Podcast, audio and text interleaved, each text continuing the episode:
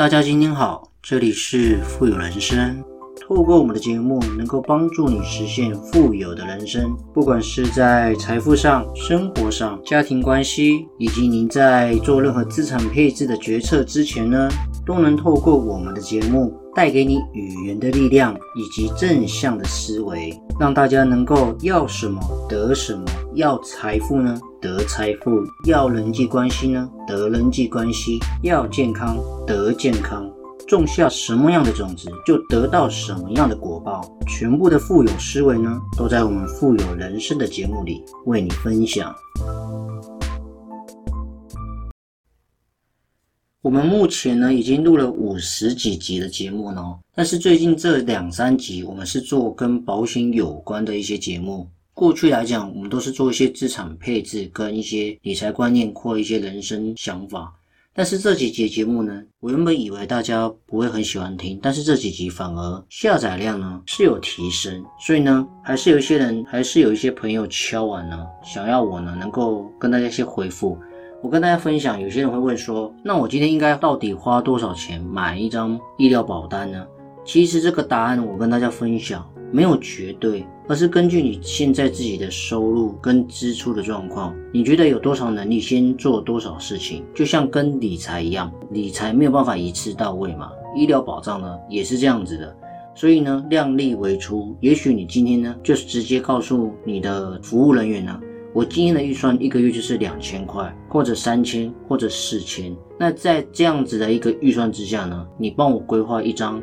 全险。何谓全险呢？全险的意思就是说，我们提到的，不管是医疗险、重大疾病险、意外险、失能险、重大伤病险、癌症险等等，都能够面面俱到，包含实支实付的部分，而不是说我今天只针对意外险。那如果我今天发生了 cancer，但是我却买的是意外险，那就不会办于理赔，就大家会认为说保险就是骗人的。所以呢，我就是建议各位，如果今天要做规划，先敲预算。然后呢，再做一张全险，也许保额不高，但是至少拥有你不会有一个风险上的缺口，不会让自己呢跟你的家人呢瘫在风险之中。再者，很多人问说，那怎么我买的保险不会理赔？我跟大家分享，回复这些听众呢，最重要的是在投保之前呢，你一定要是一个健康宝宝。当然了，这个健康宝宝的定义呢，也有人问我，跟大家回复的意思就是说，千万不要因为我们今天自己好像自己身上有病，我觉得我今天头很痛，我一定是有病，我不是个健康宝宝。No，这样是错的。健康宝宝的定义上是说，你的健保卡上面呢是空白的，是干净的，这样子就符合健康宝宝的定义。所以呢，台面下跟大家分享。如果你觉得今天自己身体有病，那你就不要透过健保卡，这样讲不太好。但是呢，还是要必须让他知道，你今天呢，如果觉得自己身体确实是有一些状况，不要先去做体检，赶紧做投保的动作。起码你那时候健保卡上面记录是空白的啊，甚至你可以去看中医啊，不用出示健保卡的证件等等之类的，或者是我们自费去做一些检查。至少来说。反正符合保险公司当初投保的定义，我的健保卡上面是健健康康的健康宝宝即可，这样子就可以，这样就符合投保的定义。当然，如果在这两年内或五年内呢，再根据保险公司的条款，有没有进出过医院、住院五天以上，曾经得过什么样的一个身体状况，什么癌，都要诚实的告知。当然，你不用说，那我爸爸得过癌症呢，我是不是有癌症的基因呢？这要告知吗？No，跟这一点关系都没有。你今天你的父母或者亲戚怎么样？他们身体状况是他们的，跟我们无关。只要我们自己的身体健康，这样子就 OK 了。然后有人说，那我十年前曾经动过一个手术，钢架呢还在我身体里面，不过已经取出来，那都是十几年前的事情。请问这样子我要诚实告知吗？千万不要，因为我们在买保险的时候呢，上面所描述的呢，只要保险公司提问什么，我们回答就好。不要自作聪明，把十几年前我们曾经发生过的事呢告诉保险公司，因为条款上面写的很清楚，是五年内的一个身体状况。你讲的是十几年的事情，那这样子不用自找苦吃啊。而且呢，在细节讲一点内容吗？一般你进出医院或者是诊所呢，标示诊所，一般你进出大医院呢，我们的病历报告呢是保存七年的，也就是说，你十几年前曾经进出过医院的病历报告呢，经过七年以上，很多呢都会做销毁的动作，因为病例实在太多了，那最多保存七年的上限，就要慢慢做一些淘汰的动作。那这样子来讲，你就变成一个健康宝宝啦。所以呢，千万不要自作聪明，把你十几年前小时候刚出生的状况，或者感冒、曾经发烧等等之类的这种很严重，告诉保险公司，那都是怎么样拿石头砸自己的脚，非常的笨，也不能说笨啊，就是不清楚保险公司的投保定义。然后还有另外一个听众在问说，那寿险有必要吗？它跟我的医疗险好像没有任何关系。而且是我死了之后给家人这样子买，它有意义吗？我跟大家分享哦，其实寿险非常非常的有用，而且呢很重要。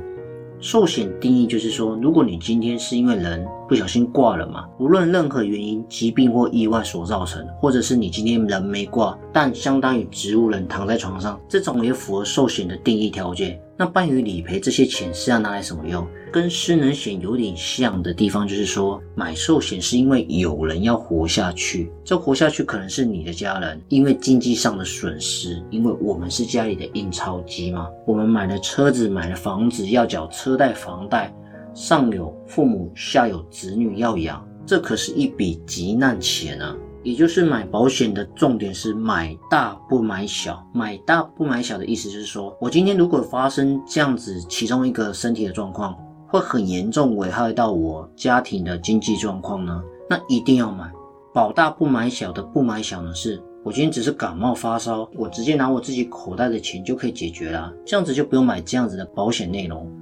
一旦发生，一定会造成家里经济状况很严重，这种险种呢，就一定要买。举例，癌症、重大疾病，甚至寿险、失能险，这些都是必要的。只要有这个观念呢，再根据保大不保小，然后呢，尽量如果收入状况不是很好的情况之下呢，先以定期险出单，而后呢，随着能力慢慢的增加，我们可以做一些保单的检视，慢慢再把终身型的内容呢，加载在里面。这样子呢，负担就可以变得比较小，我们的保障责任呢，也能够慢慢的提升。其实概念呢就是这样子，非常的简单。再来扣款的部分呢，今天呢，你只要有一张信用卡，或者是户头有钱呢，或者是你自己跑去银行或邮局划拨都可以。当然，我在这边跟大家分享，如果可以的话呢，信用卡是很方便，因为承保很快嘛。但是常常信用卡五年到期之后呢，千万提醒我们自己的业务员呢，更换信用卡不是说我之间跟信用卡更换就好了，我还要通知我的保单的承办的服务业务员呢，告知他呢，请他在系统中呢重新帮我做契约变更，重新送件。因为毕竟我们信用卡到期之后呢，到期日呢也会调整，卡号会不会调整呢？当然看自己的信用卡是因为什么样状况，可能是到期或遗失，反正呢，你就是要通知你的业务，其实就是这样子。然后呢，时时关心自己的保单是不是有正常在做扣款的动作，是不是还在有效的范围之内。很多人说啊，奇怪，我怎么突然这次没办法理赔？可是我当时有诚实告知啊，而且我买的险种也对啊。主要的原因是不是有可能根本你的保单要扣款的账户里面呢没有钱了？所以呢，千万记得，如果真的要请款的话，专款专用，你可以去设定要扣款的那个账户呢，是你里面最多钱的那一个，或者是你新资户头。不然再者也可以使用信用卡。当然，还有一点就是，如果你想省一点保费的话，尽量选择年缴，不要月缴，因为年缴有折扣五点六趴嘛，你起码享有月缴跟年缴之间的费率换算零点零八八的的换算率嘛，换算大概是五点六趴这样子的的差距额。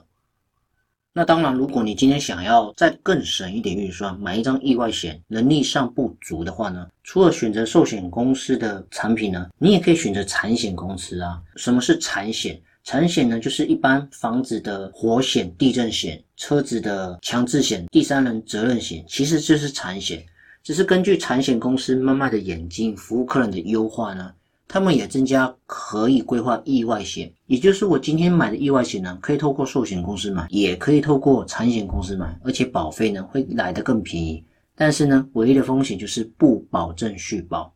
所以，我们今天买的每一张保单的内容呢，只要是透过寿险公司呢，基本上一定都是保证续保，除非这张已经停卖了。但是呢，不影响当初我已经投保的那一张哦。